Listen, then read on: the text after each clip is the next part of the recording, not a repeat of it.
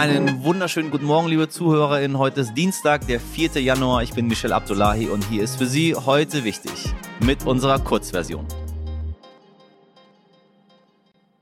Zuerst für Sie das Wichtigste in aller Kürze. Es geht heute um Corona und ums Geld. Die CSU-Landesgruppe im Bundestag hat ihre traditionelle Klausurtagung verschoben. Grund dafür sind gleich mehrere Corona-Fälle, unter anderem der Vorsitzende Alexander Dobrindt. Israel impft jetzt schon das vierte Mal. Alle Menschen über 60 Jahren können sich dort schon die zweite Auffrischungsimpfung abholen. Schön für Israelis, aber nur als Vergleich. Die Impfquote in einigen afrikanischen Ländern liegt bei unter zwei Prozent. Das lasse ich jetzt mal so stehen. Die Inflationsrate in der Türkei steigt immer weiter. Nun liegt sie bei weit über 30 Prozent, teilte das türkische Statistikamt in Ankara mit. Durch den immer weiter steigenden Wertverlust der türkischen Lira werden besonders Lebensmittel und Transport für die Menschen in der Türkei teuer. Mehl und Hühnerfleisch wurden zum Beispiel um 86 Prozent teurer, Milch und Joghurt kosten rund 75 Prozent mehr.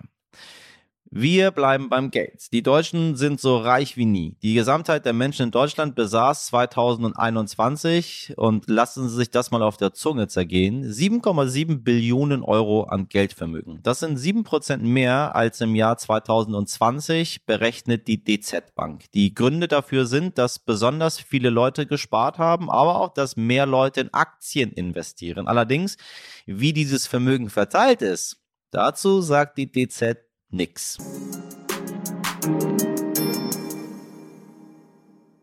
Mein heutiger Gast ist Mary Dellenbohr Losse. Sie ist freie Beraterin für soziale Inklusion und Genderpartizipation in der Stadtplanung. Vereinfacht gesagt, sie sorgt dafür, dass sich zum Beispiel Frauen genauso wohlfühlen in der Stadt wie auch die Männer eigentlich selbstverständlich, ne? Aber bei der Konzeptionierung von Straßen, Häusern und der Umgebung mit Parks spielt der individuelle Blickwinkel eine große Rolle. Frauen nutzen viel öfter öffentliche Verkehrsmittel oder gehen zu Fuß, Männer dagegen fahren statistisch gesehen öfter mit dem Auto.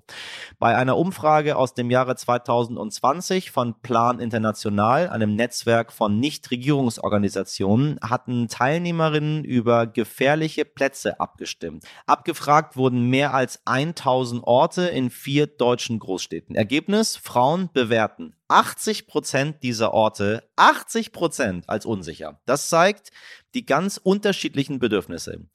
Klar, wenn ich äh, mit dem Auto durch eine schlecht beleuchtete Straße fahre, dann stört mich das weniger, als wenn ich dort täglich durchlaufen muss. Was also kann man tun und wie sieht eine perfekte Stadt denn so aus? Mary, ich grüße dich. Hallo meine, meine Kolleginnen haben mir gesagt, hast du Lust, ein Interview zu führen zu ähm, gendergerechter Stadtplanung? Und habe gesagt, ja, habe ich noch nie gehört in meinem Leben. Ähm, und ich möchte alles drüber wissen, weil ich ganz viele verschiedene Sachen im Kopf habe. Und dann habe ich mich ein bisschen reingelesen und dachte mir so, ah, kenne ich doch, aber noch nie mit jemandem drüber mich unterhalten. Also für all die, die jetzt ähm, zusammengezuckt sind äh, an den Empfangsgeräten, die sich denken, so Gott, der zwingt uns schon hier sein, sein Gegender immer uns anzuhören jeden Tag und jetzt will er auch noch gendergerechte Stadtplanung. Äh, wir können ihnen die Angst nehmen, es ist was sehr Tolles. Erzähl mal. Ja, also die gendergerechte Stadtplanung ist eigentlich nur ein, ein nutzerfreundliche Stadtplanung. Äh, letzten Endes ist es so, dass äh, Frauen natürlich im Durchschnitt 51 Prozent die Bevölkerung sind. Ähm, die sind aber ganz oft äh, komplett weggelassen von dem Bild, die wir dann eigentlich haben als Planern und Planerinnen. Das heißt, ähm, wenn wir dann un an unserem Tisch äh, sitzen, ich bin selber äh, ausgebildete Landschaftsarchitekten, ähm, sozusagen im ersten Beruf, äh, wenn wir dann an dem Tisch sitzen und wir haben dann die Nutzungsdaten und wir haben eine Machbarkeitsstudie gemacht, ähm, es ist ganz oft so, wenigstens äh, zu Zeiten meiner Ausbildung, ähm, dass man einfach die Daten hatte über NutzerInnen. Punkt. Als so ein Stück Seife. Ähm, so und diese Orte werden dann äh, mehr benutzt und diesen äh, weniger benutzt und die Wahrnehmung dieser Orte sind hm, hm, hm.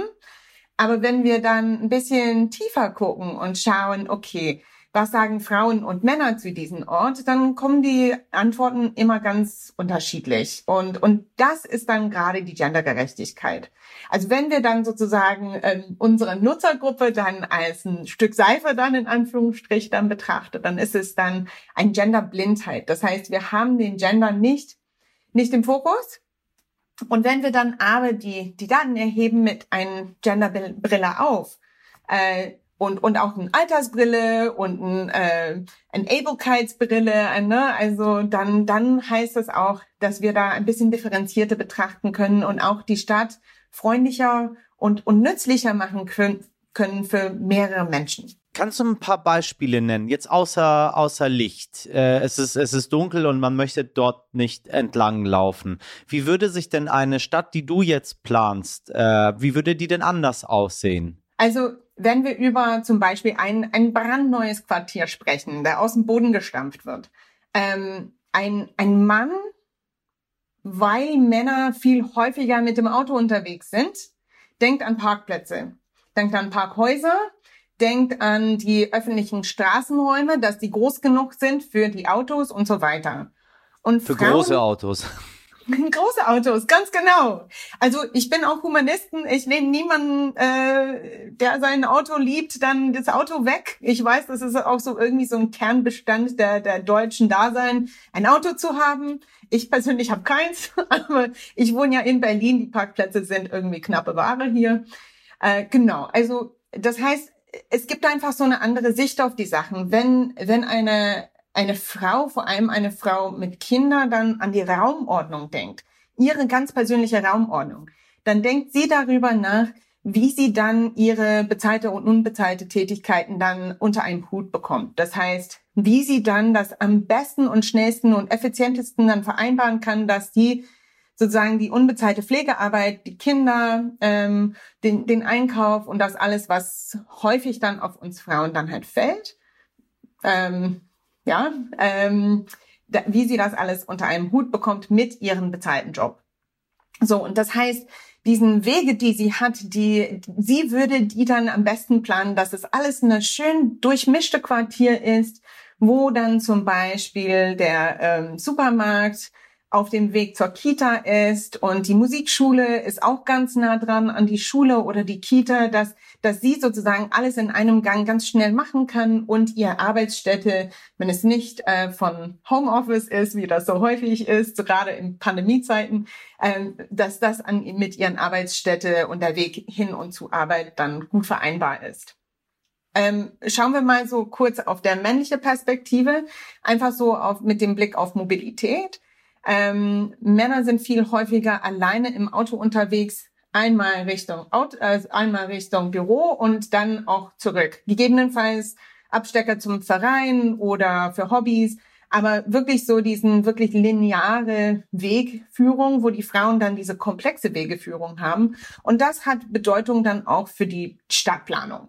Das heißt, wenn ich dann sozusagen aus der gendergerechten Perspektive eine Quartier planen würde, dann wäre es dann gut durchmischt ähm, mit äh, Verkehrsberuhigung an die Innenstraßen, also die innenliegenden Straßen im Block ähm, und dann auch wirklich durchmischt, gerne dann auch Intergeneration äh, mit äh, Intergenerationsperspektive äh, auch, dass halt die ältere Leute und die jüngere Leute dann auch irgendwie alle gemischt im Quartier sind. Mary, ich danke dir für das Gespräch und für das, für das, für das schrittweise kleines bisschen immer besser machen für die einzelnen Personen. Alles klar, vielen lieben Dank. Ohren auf.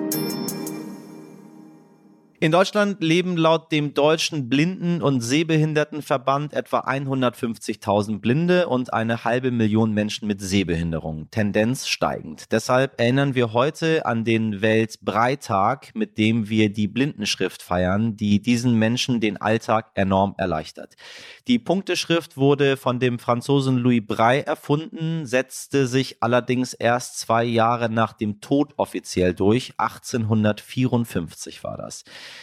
Die Breitschrift besteht aus sechs Punkten, drei in der Höhe und zwei in der Breite. Das sieht so ähnlich aus wie die Zahl 6 auf einem Würfel. Damit gibt es 64 unterschiedliche Möglichkeiten, Buchstaben, Zahlen und Zeichen darzustellen.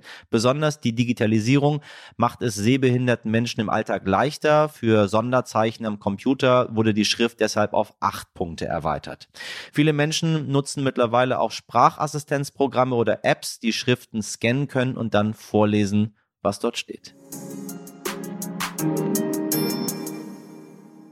Damit legen wir für heute unsere kleine Thementrommel beiseite. Für noch mehr Infos und das äh, Grand Finale empfehle ich Ihnen die Langversion unseres kleinen Podcast-Konzerts. Ob Sie Fan der Lang- oder Kurzversion sind, unser Postfach heute wichtig at stern.de steht immer für Sie offen. Morgen ab 5 Uhr sind wir dann wieder für Sie da. Bis dahin machen Sie was draus. Ihr Michel Abdullahi.